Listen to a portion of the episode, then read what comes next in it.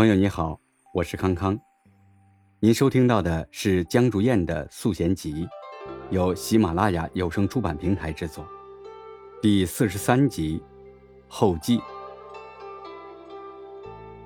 二零一九年十二月二十五日，圣诞节当天，我完成了这本散文集。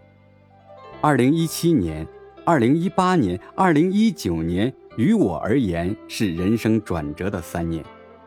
越往后，觉醒的越快。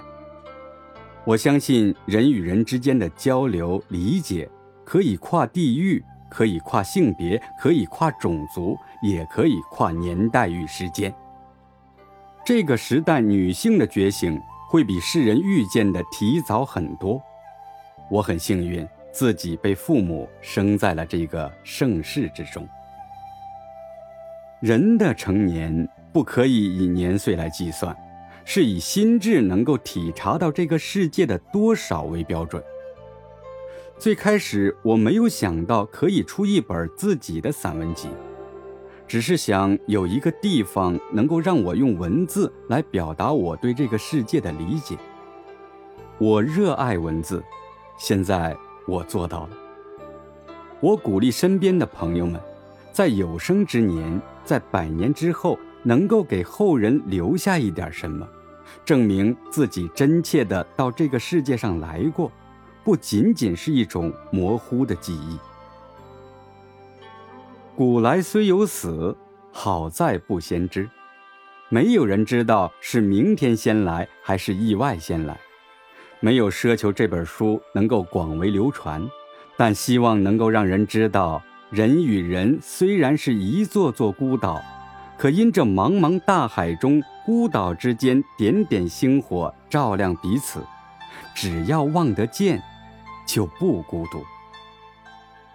莫听穿林打叶声，何妨吟啸且徐行。